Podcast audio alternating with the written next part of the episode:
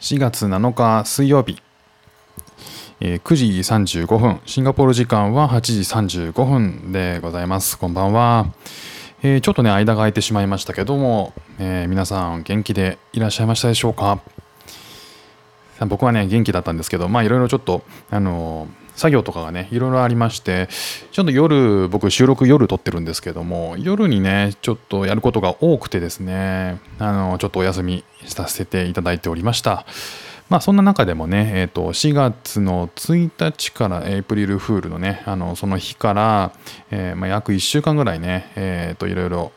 えー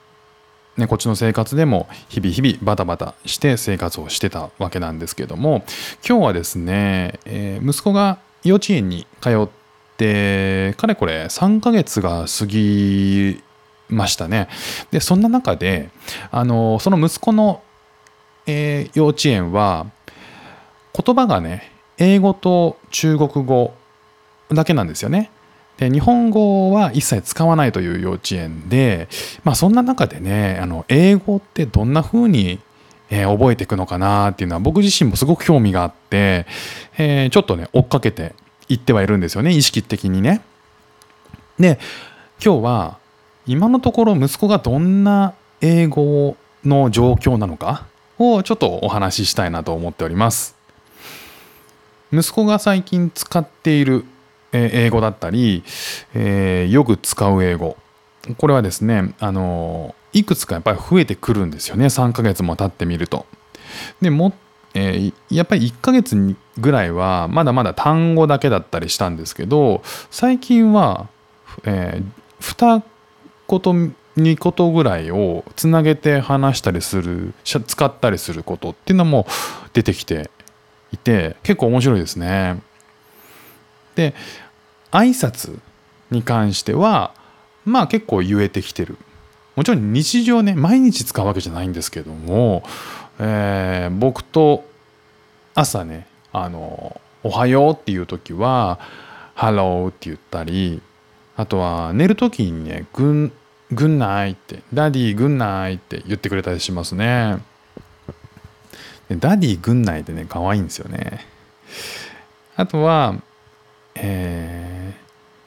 ー、あ、Thank you。これはね、よく使いますね。まあ、あの、僕とか妻も、えー Thank you, Sorry。この2つはね、意識的に使うようにしてて、やっぱまあ日本語でもね、えっ、と、ありがとうとごめんなさいはちゃんと言おうよっていうふうに言って育ててきてるんで、まあこっちだとね、この Thank you, Sorry は、えー言うようにっていうので、あの、日々僕たちも使っていることによって息子も使うようになっているっていう感じですね。この Thank you, Sorry は割と日常的にね、えーと使えますね。おもちゃを貸し借りした時に、ね、使ったりとか、例えばおもちゃ取っちゃって、えー長男がね、弟を泣かしてしまった時とかね、まあ、素直になれない弟もいるんですけど、えーその中でね、最終的に Sorry ってね、えー言って仲直りしたりとか、ね、っていうのを、え一連のことをね、親が、まあ、誘導しながらやってるっていう感じですかね。あとはね、えっ、と、兄弟同士で遊んでいて、えー言ってるのが、ノーって言ってます、ね。まあまあ、ノーぐらい言うだろうって話なんですけど、えー例えばあのおもちゃをそれは自分のだっていう時にダメダメノーノーノーノーノーっていうのをね結構自然に言ってたりとかしますねあと wait あの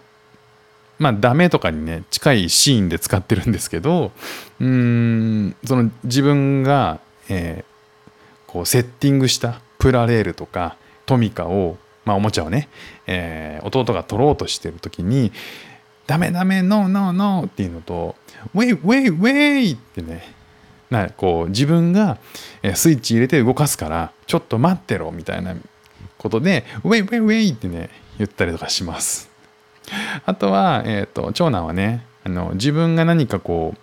えー見せたい時弟に見せたい時に、まあ、手元でこうおもちゃをいじってて弟がちょっと遠くにいてそうするとねあのー弟のね名前呼んで「こっちこっちこっちこっちおいで come, come here come here come here」ってね言ってたりします「come here」ってね。あと「come here come here sit down sit down sit down」ね、座って座ってってね。そういったことが英語で割と自然に言ってるって感じですね。で、座ったら座ったで、クロスやレック、クロスやレックスって。これはね、面白いんですけど、そんなのどこで覚えるのって言ったら、あの幼稚園でね、えー、幼稚園のそういうなんかこうイベントごとがあった時にフローリングの上に座らせるんですよね、えー、子供たちをねその時にみんなこう足を組んで座禅みたいな、えー、ポーズでみんなこう床に座るんで多分その時にね先生がクロスやレックスって言ってるんですよね。なのでそれを丸々覚えてるっていうので家に使ってます。あとはえそうですね。外から帰ってきた時に、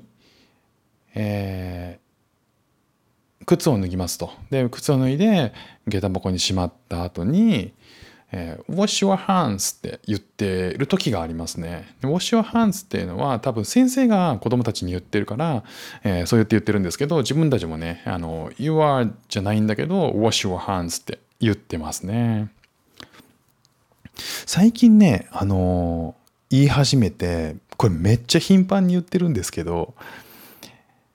伊勢さすって言ってるんですよ。なんだそれって。僕ね、最初ね、ちょっと一瞬分かんなかったんですけど、なんかこう物を持って、えー、僕に見せて「イシシャス」って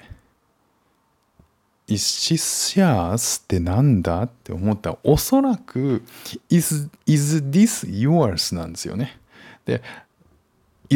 でそれを僕は逆に「is this yours?」って「is this yours?」って聞いたら「イエース」ってねなんか嬉しそうに 言ってたからあそういうことかと思ってこれだからこれえっ、ー、と「あなたのですか?」って聞くときに「Is this yours?」って多分先生がねえーと、例えばいろんなこう創作活動した絵をあものをね例えば絵だったりとかしたらテーブルの上に、えー、お友達のも含めてね子供たちの絵を、えー、並べて、えー、これあなたの？って聞いたりとかねそういうふうにしてるんだろうなっていうので、まあ、すごく使ってるんでしょうねでそれを息子は最近めちゃし言ってて「Is this yours?」って あの別にあなたのですかって聞くわけでもない場所でも Is this yours? って言ってる。ねえでもあの単語として Is this yours? っていうのを3つをもう全部つなげて「Is this yours? っていう覚え方をしてるのはさすがな子供だなっていうふうに思いましたなんかそういうふうにこう言葉とし言葉の意味を一個ずつ理解してるというよりもその、えーと響きとかで徐々に覚えていってるあの一致させてるんでしょうね意味を。うん、すごくあのネイティブな覚え方でいいな羨ましいなと思いながら聞いていますね。あとは Sunday Monday Tuesday とかを1週間の、えー、単語とかあとは月えー、 January、February とか、そういったことは、えー、結構歌で覚えてるんですよね。幼稚園で、えー、繰り返し結構その歌を歌ってるので、そういうところで覚えてますね。だから4月に入って、4月1日に息子に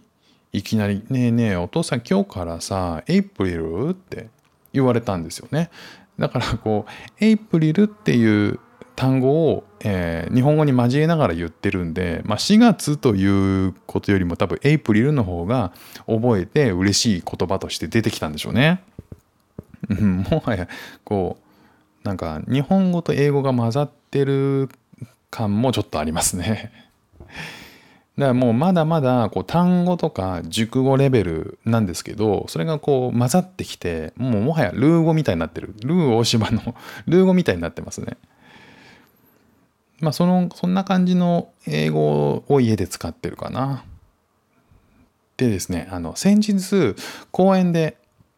えー、同じ幼稚園の仲良しの子に会ったんですね。で息子はその子のこと大好きで、えー、その子はね、えー、どのくらいあの息子のことをねあの気にかけてくるか分かんないんですけどまあ割あの割とこう仲良く遊んでたんですよね。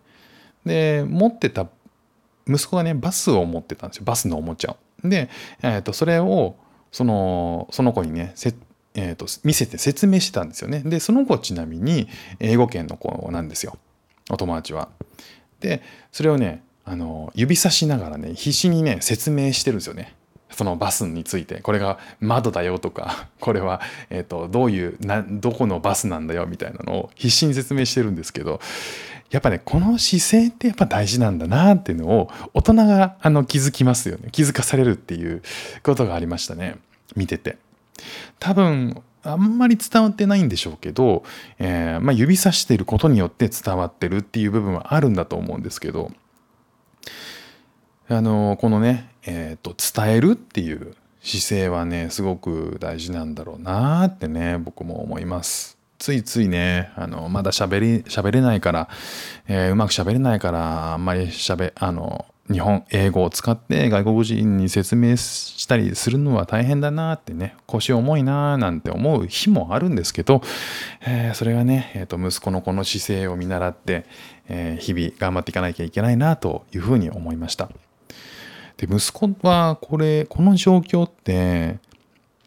えー、伝わらないっていうもどかしさはあるのかなっていうのをちょっと考えますね。なんか日本語でさえこう自分の言葉を使ってあの結局こう今でも伝えられないとは思うんですよ日本語でさえ。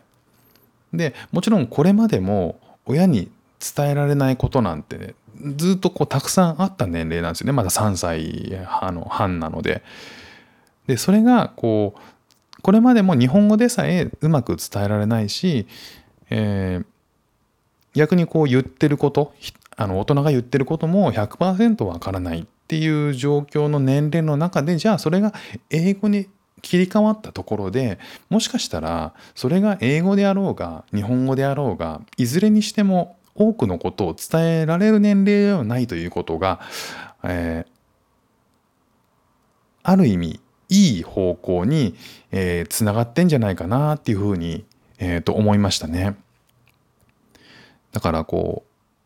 う伝わるか伝わらないか仮にこう日本語がすごく上手に喋れてしまう大人だとやっぱりこう日本語で伝えたいことっていうのはたくさんあるしあの日本語で伝えてきたことってのはたくさんあるじゃないですか。ただそれを大人になってから英語を学ぼうとするとなかなか自分の伝えたことが出てこないでも頭で日本語で並べられてんだけどなっていうことがじゃあこの、えー、結構ジレンマになるんですよね僕もね。